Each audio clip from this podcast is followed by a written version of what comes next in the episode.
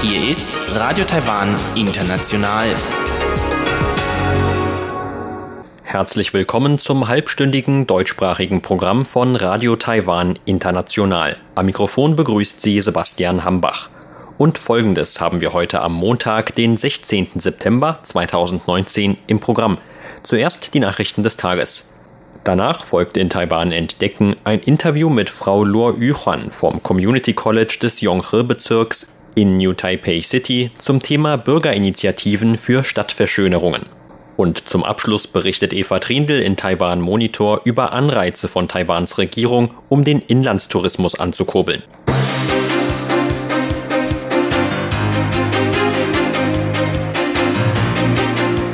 Sie hören die Tagesnachrichten von Radio Taiwan International. Der Überblick. Taiwan beendet diplomatische Beziehungen zu Salomonen.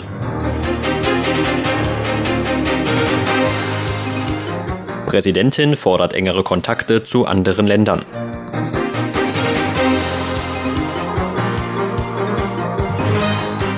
Und Katastrophenschutzübungen vor Erdbebenjahrestag. Die Meldungen im Einzelnen.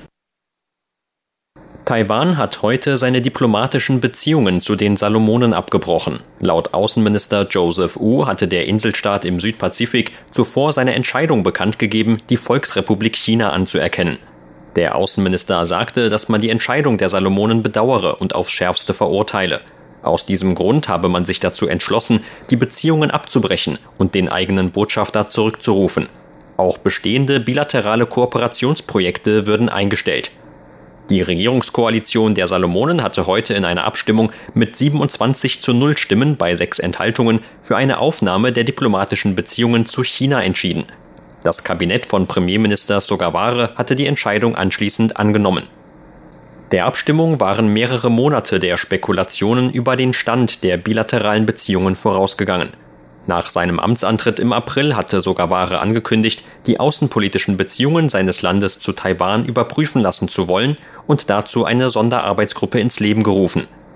Im Jahr 1983 hatten die Republik China Taiwan und die Salomonen diplomatische Beziehungen zueinander aufgenommen. Mit dem Abbruch der diplomatischen Beziehungen zu den Salomonen erkennen nun noch 16 Staaten in der Welt die Republik China Taiwan offiziell an. Präsidentin Tsai Ing-wen hat heute Taiwans Wunsch für engere Kontakte mit anderen Ländern zum Ausdruck gebracht. Die Freundschaft zu Verbündeten solle vertieft und die Zusammenarbeit und der Austausch mit Nichtverbündeten gefördert werden, so die Präsidentin. Ihre Äußerungen machte Tsai beim Empfang von 16 Studenten eines diplomatischen Spanischkurses. In ihrer Rede beschrieb Tsai die Anwesenden als bedeutende Freunde Taiwans in Lateinamerika – Sie dankte ihnen dafür, Taiwan nicht nur rege zu unterstützen, sondern auch Beiträge für die bilateralen Beziehungen zu leisten. Schon seit langem vertieft Taiwan seine Freundschaft zu verbündeten Ländern durch bilaterale Kooperationsprojekte. Gleichzeitig hoffen wir auf mehr Möglichkeiten, die Zusammenarbeit und den Austausch mit nicht verbündeten Ländern zu fördern. Dieses Jahr habe ich unsere Verbündeten in der Karibik besucht und war Zeuge einer fruchtbaren Zusammenarbeit in den Bereichen Gesundheit, Landwirtschaft und Bildung. So Tsai. Die Präsidentin sagte weiter, dass Taiwan ein verantwortungsvolles Mitglied der internationalen Staatengemeinschaft sei. Man sei gewillt, aktiv Beiträge zu leisten und Taiwans Erfahrungen in unterschiedlichen Bereichen mit anderen Ländern zu teilen. Zudem hoffe Taiwan auf eine Aufnahme in regionale Handelsabkommen. Das Innenministerium hat für diese Woche an fünf aufeinanderfolgenden Tagen Aktionen rund um den Katastrophenschutz angekündigt. Mit den Übungen soll laut Ministerium das korrekte Verhalten in Notfällen sowie die Notfallvorsorge geprobt werden. Die Übungen finden im Vorfeld des 20. Jahrestags eines der verheerendsten Erdbeben in Taiwan statt. Bei dem Erdbeben der Stärke 7,3 auf der Richterskala kamen am 21. September 1999 mehr als 2000 Menschen ums Leben. Mehr als 11.000 weitere Menschen wurden verletzt. Auf einer Pressekonferenz sagte Innenminister Xu Goyong heute, dass die Bürger auf den Internetseiten des Ministeriums ihr Wissen über das richtige Verhalten im Katastrophenfall testen könnten. Dort würden auch Sicherheitsinformationen für zu Hause und Tipps für die Vorbereitung einer Notfalltasche bereitgestellt. Die Notfalltasche sollte normalerweise zum Beispiel Lebensmittel für ein bis drei Tage enthalten, darunter Konserven, die man lange aufbewahren kann. Es sollten Lebensmittel für ein bis drei Tage sein, weil im Falle von Such- und Rettungsmissionen die ersten 72 Stunden am wichtigsten sind. Zum Auftakt der Veranstaltungen fand heute auch zum ersten Mal eine Rettungsübung mit Beteiligung von internationalen Rettungsteams am internationalen Flughafen Taoyuan statt. Geladen waren unter anderem Rettungsteams aus Neuseeland und der Europäischen Union. Die Landwirtschaftskommission hat heute Taiwans ersten Fall des hochpathogenen Vogelgrippevirus vom Typ H5N5 bestätigt. Der Kommission zufolge stammt der Erkrankungsfall von einem Geflügelhof im südtaiwanischen Kaohsiung. Zwischen 2016 und 2018 waren zuletzt mehrere Fälle des Vogelgrippevirus vom Typ H5N5 unter Wildvögeln auf Geflügelhöfen in Deutschland und Kroatien gemeldet worden. Damals hatte es jedoch keine größere Epidemie der Vogelgrippe in der Welt gegeben. Laut Taiwans Behörden weist das aktuelle H5-Virus Ähnlichkeiten zu einem Erreger auf, der im Jahr 2015 in Taiwan gemeldet worden war. Das N5-Gen ähnle demjenigen von Wildvögeln in Europa und Asien. Die Behörden gehen darum von einer neuen Rekombination des Virus aus. Vize-Landwirtschaftsminister Huang Jincheng sagte, das Virus sei vielleicht eine neue Rekombination aus dem taiwanischen H5N2-Virus und dem N5-Gen von Wildvögeln. Das so entstandene H5N5-Virus gehöre jedoch weiterhin zur hochpathogenen Vogelgrippe. Die Landwirtschaftskommission sagte, dass an den erkrankten Tieren keine deutlichen Krankheitsmerkmale zu erkennen gewesen seien. Trotzdem habe man die betroffenen Tiere vorsorglich gekeult. Die Kommission will eigenen Angaben nach erreichen, Taiwan in den kommenden drei Monaten komplett vom H5N5-Virus zu säubern. Die Einwanderungsbehörde hat für morgen eine Veranstaltung angekündigt, die Taiwans neuen Zuwanderern die demokratische Wahlkultur des Landes näherbringen soll. Zugleich soll damit laut Innenministerium der Wille zur politischen Beteiligung dieser Menschen in Taiwan erhöht werden. Laut Statistiken des Innenministeriums leben in Taiwan derzeit mehr als eine halbe Million Menschen, die der Gruppe der neuen Zuwanderer zugerechnet werden. 126.000 von diesen haben die Staatsbürgerschaft der Republik China Taiwan angenommen. Zugleich haben immer mehr Kinder von ehemaligen Zuwanderern das Recht, bei Wahlen mitzuentscheiden. Zu der für morgen geplanten Veranstaltung wurden laut Einwanderungsbehörde drei Vertreter der neuen Zuwanderer eingeladen, die im kommenden Januar das erste Mal bei den Präsidentschafts- und Parlamentswahlen ihre Stimme abgeben dürfen. Unter ihnen ist Yu Wensheng, der auch die US-amerikanische Staatsbürgerschaft besitzt. Yu lobte heute Taiwans lebhafte Wahlkultur und sagte, man spüre den Enthusiasmus der Wähler für die unterschiedlichen Kandidaten. Auch wenn es immer politische Meinungsunterschiede gäbe, würden die Wahlen friedlich ablaufen. Darum schätze er sich glücklich, nächstes Jahr zum ersten Mal selbst mitwählen zu dürfen. Su Huiwen vom Taipei-Büro der Einwanderungsbehörde sagte, dass Yu zu den hochqualifizierten Fachkräften in Taiwan gehöre, die aufgrund ihres Hintergrunds eine sogenannte Pflaumenblütenkarte beantragen konnten. Inhaber dieser Karte sind von der Pflicht entbunden, ihre ursprüngliche Staatsbürgerschaft aufzugeben. Zur Börse. Taiwans Aktienindex hat heute mit 70 Punkten oder 0,65 Prozent im Plus geschlossen. Zum Abschluss des heutigen Handelstags lag der TAIEX damit auf einem Stand von 10.898 Punkten. Das Handelsvolumen belief sich auf 117 Milliarden Taiwan-Dollar oder 3,8 Milliarden US-Dollar.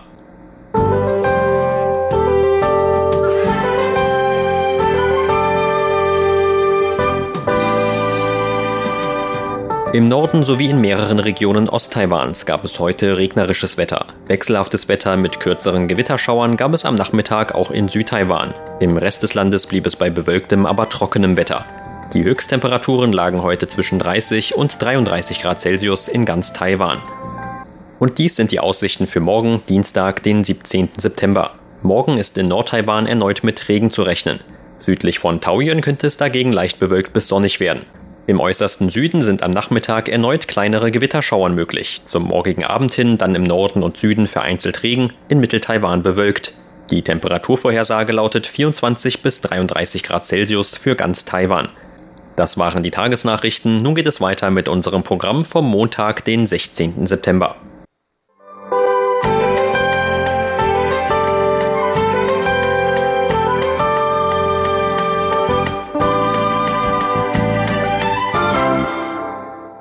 Nun folgt Taiwan entdecken.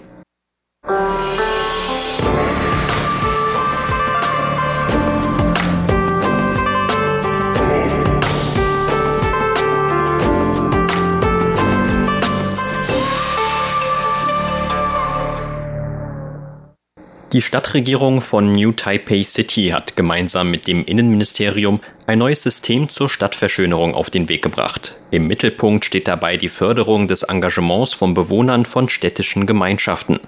Mit Hilfe des neuen Systems soll erreicht werden, den grauen Stadtalltag zu verschönern und zu vergrünen.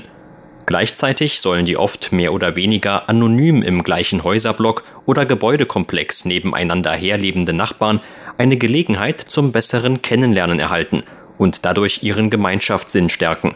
Über dieses Thema sprach RTI mit Frau Luo Yuhan vom Community College des Yonghe-Bezirks in der Stadt New Taipei City. Mit dem Projekt sollen vor allem ungenutzte Flächen in der Stadt wieder hergerichtet und verschönert werden. Das Besondere an diesem neuen System ist, dass es nach dem Prinzip von unten nach oben funktioniert. Das bedeutet, dass die Projekte zur Stadtverschönerung nicht von den Behörden ausgehen, sondern zunächst von den Bürgern in einer Initiative gefordert werden. Die Stadtregierung wiederum kann über die einzelnen Anträge entscheiden und dann ein Budget bereitstellen, um die Umsetzung des Projekts zu fördern. Doch da gerade am Anfang eines Projekts ein großer formaler Aufwand zum Beispiel für das Ausfüllen der entsprechenden Anträge steht, dienen die Community Colleges den Bürgern als Anlaufstelle so helfen die Community Colleges zum Beispiel dabei, die benötigten Formulare auszufüllen und ein Projekt damit auf den Weg zu bringen. Frau Lohr erklärt die Notwendigkeiten von Projekten zur Stadtverschönerung gerade in ihrem Bezirk Yonghe von New Taipei City.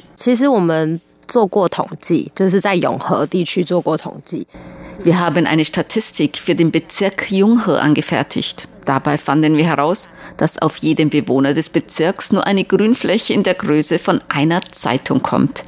Der Junghe-Bezirk ist ein städtischer Ort mit extrem dichter Besiedlung. Der Junghe-Bezirk war ursprünglich als eine Parkstadt geplant worden, in der es sieben Parks geben sollte. Doch die Bevölkerungsdichte dort ist einfach zu hoch. Deshalb blieben von den sieben Parks schließlich nur noch anderthalb übrig. Auf allen anderen Parkflächen entstanden entweder Schulgebäude oder Hochhäuser.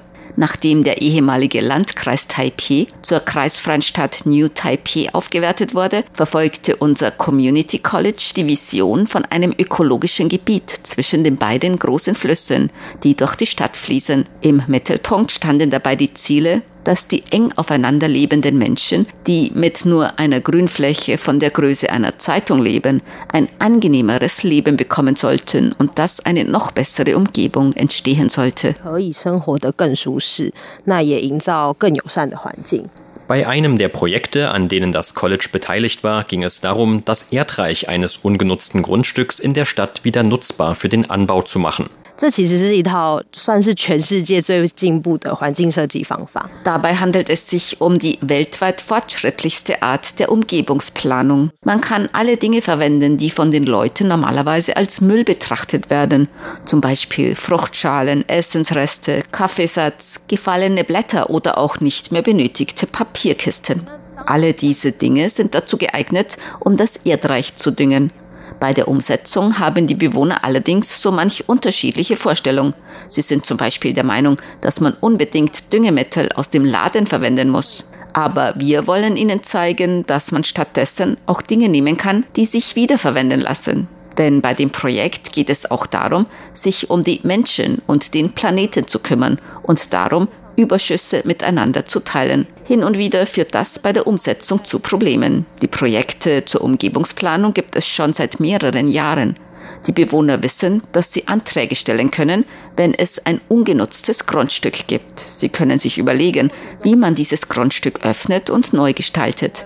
Ganz am Anfang haben sie sehr viel von sich aus unternommen. Die Probleme resultierten dann aber aus der Bürokratie, die mit dem Stellen von Anträgen verbunden ist, sowie aus der Tatsache, dass die Interessenten zunächst einen recht hohen Eigenanteil der Kosten tragen müssen. Weil sie schließlich nicht weiter wussten, suchten sie den Kontakt zu unserem College. 不知道怎么玩，于是才找上永和社大。 Zumindest in der Theorie werden die Subventionen für ein solches Projekt von der Stadt in Gänze übernommen. Doch bei der konkreten Umsetzung kommt es in der Praxis immer wieder zu Problemen mit der Auszahlung der Gelder. Aus diesem Grund ist bei manchen Entwicklungsprojekten der Eigenanteil für die Initiatoren höher. Laut Stadtregierung lagen die Subventionen für die bisherigen Projekte im Durchschnitt bei etwa 200.000 Taiwan-Dollar, umgerechnet etwa 5.800 Euro. Die Obergrenze für Subventionen liegt bei 300.000 Taiwan-Dollar. Die genaue Höhe der Subventionen hängt letztlich immer vom Stand der Planungen und der Art der Herangehensweise für die Umsetzung ab. Das bereits angesprochene Projekt des Colleges trägt den Titel Essbare Landschaft. Was es damit auf sich hat, erklärt Frau Lohr folgendermaßen. Essbare Landschaft bedeutet im Zusammenhang mit dem Projekt der Stadtvergrünung zum Beispiel ein Anbau von Kräutern. So bringen wir den Anwohnern das Projekt näher und helfen ihnen, es besser zu verstehen.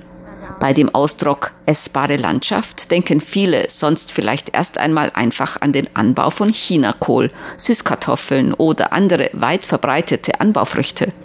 Aber wir hoffen, den Bürgern mit der essbaren Landschaft andere Pflanzen vorzustellen. Bei dem jüngsten Projekt haben wir das Grundstück in mehrere Bereiche eingeteilt. Darunter gibt es einen Bereich für Anbau von Feldfrüchten, die vor allem aus Südostasien kommen, zum Beispiel Chili. Ein anderer Bereich ist Gewürzen gewidmet, die eher in Europa bekannt sind, zum Beispiel Rosmarin. Wir hoffen also, etwas andere Feldfrüchte anzubauen, um eine essbare Landschaft zu schaffen.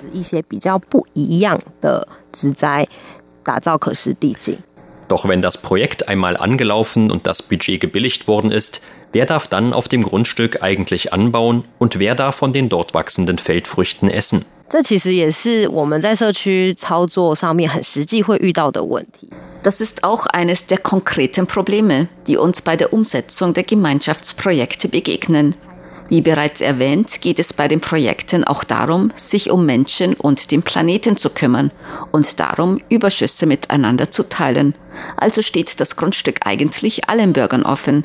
Aber die Anwohner sind der Meinung, dass Leute von außerhalb dort nicht hinkommen und etwas von den angebauten Früchten mitnehmen dürfen. Unser College vertritt den Standpunkt, dass alle Menschen, die Interesse an der Pflege des Grundstücks haben, sich auch beteiligen oder etwas pflücken dürfen. Gerade weil es um das Prinzip von unten nach oben geht, haben die Leute eine enge Verbindung zu dem Grundstück. Unsere Lösung für dieses Problem lautet, dass alle dorthin kommen und sich freiwillig beteiligen können. Um die unterschiedlichen Interessen und Ansichten der Anwohner miteinander in Einklang zu bringen, veranstaltete das College auch Diskussionsrunden. Vor den Arbeiten an diesem Grundstück organisierten wir drei Workshop-Termine. Daran teilnahm auch eine Gruppe von Leuten, die sich schon vorher Gedanken über die Nutzung des Grundstücks gemacht hatten.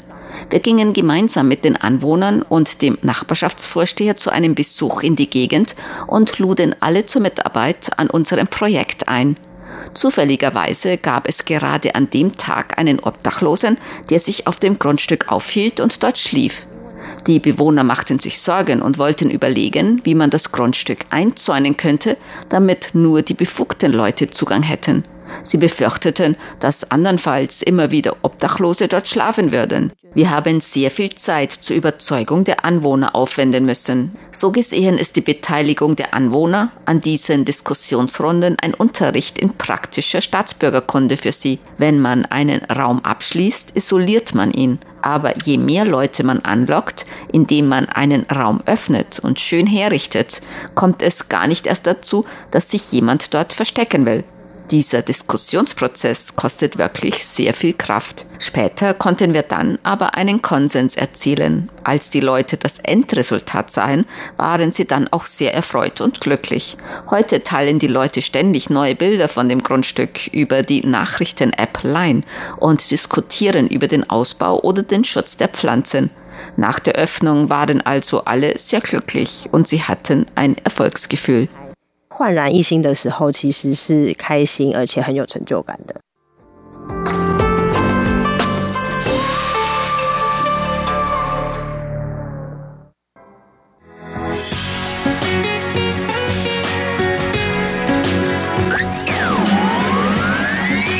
Radio Taiwan, international aus Taipeh.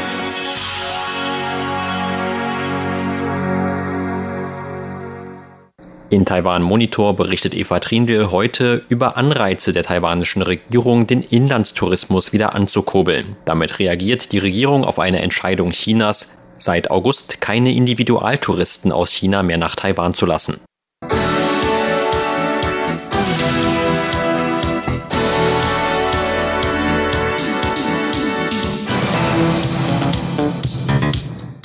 China hat im Juli angekündigt, ab dem 1. August keine Individualreisen chinesischer Bürger nach Taiwan mehr zu genehmigen. Um die Verluste in der Tourismusindustrie auszugleichen, hat die Regierung Maßnahmen zur Förderung des Inlandstourismus angekündigt. Ab dem 16. September bis zum Jahresende gibt es für Inlandsreisende Begünstigungen, darunter Zuschüsse für Übernachtungen, Gutscheine für Nachtmärkte oder Sonderangebote für Besuche von Museen oder Tourismusattraktionen. Attraktionen. Radio Taiwan International sprach mit Professor Huang Chengzong, Professor für Tourismus an der Tsinghua-Universität. Er sagte über die Auswirkungen der Reisebeschränkungen für chinesische Reisende auf die Touristenzahlen in Taiwan. Vor der Ankündigung im Juli betrug die Zahl der Individualreisenden aus China rund 130.000 und die Zahl der Gruppenreisenden 100.000 im Monat. Wenn man noch die anderen Reisenden aus China mitrechnet, wie Informationsreisen oder die Reisenden zu den Inseln Jinmen und Matsu, dann macht das insgesamt etwa 310.000. Das sind die Zahlen bis Juli. Im Juli hat China angekündigt, dass keine Anträge für Individualreisen nach Taiwan mehr gestellt werden können. Damit sinkt die Zahl der Individualreisenden von bisher 130.000 auf Null. Auch die Zahl der Gruppenreisenden hat deutlich abgenommen, von vorher 100.000 auf etwa 40.000. Soviel ich gehört habe, sind auch Informationsreisen und Reisen zu den vor Festlandchina gelegenen Inseln Jinmen und Masu stark betroffen. Wenn man das alles mit einbezieht, wird die Zahl der Reisenden aus China bis Ende des Jahres voraussichtlich auf etwa 50.000 pro Monat zurückgehen. Das bedeutet also einen Einbruch von 310.000 Reisenden aus China, die im Juli noch nach Taiwan kamen, auf 50.000 im Monat. Auf die Frage, ob diese Pakete der Regierung zur Ankurbelung des Inlandstourismus auch wirklich eine Hilfe für die Reisebranche sein werden, antwortete Professor Huang. Das ist schon hilfreich und auch sehr wichtig. Es kommen im Monat etwa 250.000 Reisende aus China weniger. Daran hängen etwa 60.000 Arbeitsplätze. Deshalb hat die Regierung diese Maßnahmen zur Bezuschussung von Inlandsreisen ergriffen. Die Zuschüsse der Regierung von 1000 Taiwan-Dollar pro Person für eine Übernachtung entsprechen der Anzahl der Zimmer, die aufgrund der ausbleibenden Touristen aus China leer bleiben würden. Wenn die Anzahl der Reisenden aus China zurückgeht, dann bedeutet das natürlich einen Rückgang der Touristenzahlen für die Tourismusbranche. Aber wenn die Taiwaner selbst mehr Reisen innerhalb Taiwans unternehmen, kann man diese Verluste ausgleichen. Die Regierung schafft nun mit Zuschüssen einen Anreiz, damit die Taiwaner selbst im Inland reisen oder statt ins Ausland zu reisen, Reisen in Taiwan selbst als Alternative erwägen. Reisen in Taiwan selbst sind oft nicht günstiger als Reisen ins benachbarte asiatische Ausland. Wenn man zum Beispiel Urlaub im beliebten Urlaubsort Kenting in Südtaiwan macht, ist das vielleicht noch teurer, als eine Reise ins benachbarte asiatische Ausland zu unternehmen. Professor Huang dazu. Ein großer Teil der Bevölkerung Taiwans lebt in Nordtaiwan. Wenn man vom Großraum Taipeh zum Beispiel nach Kending reisen möchte, kostet die Hin- und Rückfahrt mit der Hochgeschwindigkeitsbahn nach Kaohsiung bereits etwa 87 Euro. Und von Kaohsiung muss man dann noch weiter nach Kending kommen. Das sind immer noch ein, zwei Stunden. Man muss insgesamt mit rund vier Stunden Fahrzeit rechnen.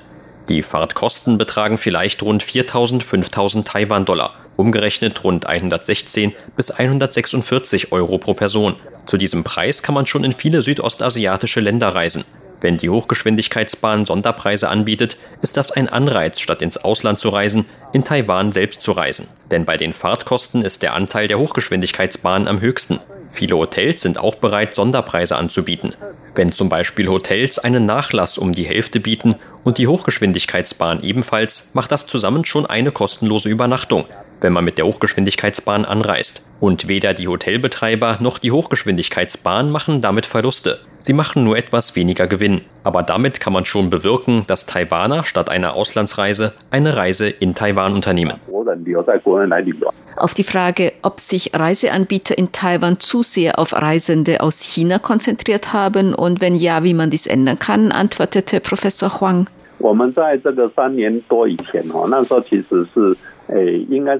Bis vor drei Jahren hat man sich eher auf diesen Markt konzentriert. Es fehlte meiner Meinung nach an Risikobewusstsein. Eigentlich hat nicht nur Taiwan dieses Problem. Auch Nachbarländer haben schon solche Erfahrungen gemacht. Die chinesische Regierung wendet dieses Druckmittel, Reisen ihrer Bürger zu unterbinden, auch oft bei anderen Ländern an, wie Japan, Korea, Vietnam oder auch Hongkong. Auch dort kam das schon vor. Während des Höhepunkts des Tourismus aus China nach Taiwan hatten die Touristen aus China in Taiwan einen Anteil von etwa 40 Prozent. Wenn dann die Zahl der Reisenden aus China einbricht, ist das natürlich äußerst schmerzlich. Bei einem so großen Anteil kann China mit jeder Maßnahme sofort große Auswirkungen erzielen. Nach dem Regierungswechsel vor drei Jahren hat die Regierung deshalb großen Wert auf eine Strategie zur Diversifizierung der Herkunftsländer der Touristen gelegt, um nicht übermäßig vom chinesischen Markt abhängig zu sein. Es wurden dann weitere Märkte erschlossen, um Taiwan-Reisen auch für Reisende aus anderen Ländern attraktiv zu machen. Die Regierung hat sehr viel Wert auf die neue Südwärtspolitik gelegt. Das hat auch Erfolge gezeigt. Während der vergangenen Jahre hat sich die Zahl der Reisenden aus südostasiatischen Ländern von vorher etwas mehr als einer Million auf mehr als zwei Millionen verdoppelt. So ist zum Beispiel in letzter Zeit die Zahl der Reisenden aus Thailand, Vietnam und Indonesien gestiegen, Professor Huang. Bevor Taiwan Thailand als Markt erschlossen hat, sind etwa 10.000 Thailänder pro Monat nach Taiwan gereist. In diesem Jahr geht es schon auf die 40.000 zu. Die Zahl der Reisenden aus Thailand hat sich also verdrei- bis vervierfacht. Eigentlich ist die Transformation bei der Tourismusstrategie recht erfolgreich. Die Zahl der Touristen aus China ist zwar gesunken, aber vorher kamen nur etwa 6,25 Millionen Reisende aus anderen Ländern. In diesem Jahr können wir wohl leicht die 9 Millionen Grenze erreichen. Der Markt der Reisenden aus Japan, Südkorea, Hongkong, Macau, Nordamerika und Europa war vorher schon recht gut entwickelt. Die Zahl der Reisenden aus diesen Ländern hat in letzter Zeit auch weiter zugenommen. In letzter Zeit wurden vor allem die Märkte Thailand, Vietnam und Indonesien weiter erschlossen. Außer die Märkte der südostasiatischen Länder zu erschließen, wurde auch in anderen neuen Märkten außerhalb Südostasiens aktiv Tourismuswerbung betrieben. Zum Beispiel in Russland. Nachdem Taiwan Reisenden aus Russland visafreie Einreise gewährt, hat sich die Zahl der Reisenden aus Russland fast verdoppelt. Das ist also auch ein Land, aus dem die Zahl der Reisenden nach Taiwan deutlich gestiegen ist. Über einzelne Maßnahmen der Regierung zur Ankurbelung des Inlandstourismus sagte Professor Huang Zhengzong, Professor für Tourismus an der Tsinghua-Universität. Wenn die Zahl der Reisenden aus China abnimmt, hat das zwar Auswirkungen auf die Tourismusbranche, aber auf der anderen Seite sind manche Orte nicht mehr so voll. Das heißt auch, dass nun eine gute Gelegenheit zum Reisen ist. Und mit den Paketen zur Stimulierung des Inlandstourismus kann man nun günstiger in Taiwan reisen. Man erhält nun für die Übernachtung einen Zuschuss von 1000 Taiwan-Dollar, umgerechnet 29 Euro. Darüber hinaus erhält man noch einen Gutschein über 200 Taiwan-Dollar, nicht ganz 6 Euro, für den Nachtmarkt. Es gibt Gutscheine für einen Besuch von Freizeitfarmen. Viele Tourismusziele wie Vergnügungsparks bieten Kindern freien Eintritt. Auch Museen bieten Sonderpreise, wie zum Beispiel das Palastmuseum. Das Nationale Palastmuseum in Taipeh ist für viele Reisende aus China ein Muss. Wenn diese ausbleiben, dann wirkt sich das deutlich auf die Besucherzahlen des Museums aus. Deshalb gibt es das Angebot, dass zwei Personen zum Eintrittspreis von einer Person das Museum besuchen können. Die Hacker-Kommission vergibt Gutscheine in Höhe von 600 Taiwan-Dollar, gut 17 Euro. Diese kann man in Restaurants oder zum Kauf von Souvenirs in Orten zur Entwicklung der Hackerkultur verwenden. Auch die Ureinwohnerkommission vergibt Gutscheine in Höhe von 500 Taiwan-Dollar, knapp 15 Euro. Viele Hotels arbeiten auch mit der Hochgeschwindigkeitsbahn zusammen und bieten Preisnachlässe. Und man kann bei der Hotelbuchung zugleich die Fahrt mit der Hochgeschwindigkeitsbahn mitbuchen.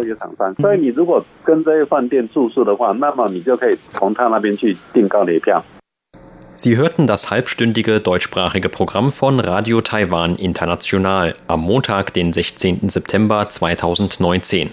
Unser aktuelles Radioprogramm und weitere Sendungen können Sie im Internet on demand hören unter der Adresse www.de.rti.org.tv. Weitere Informationen und Videos von der RTI Deutschredaktion rund um Taiwan finden Sie zudem auf unserer Facebook-Seite und auf unserem YouTube-Kanal. Am Mikrofon verabschiedet sich heute von Ihnen Sebastian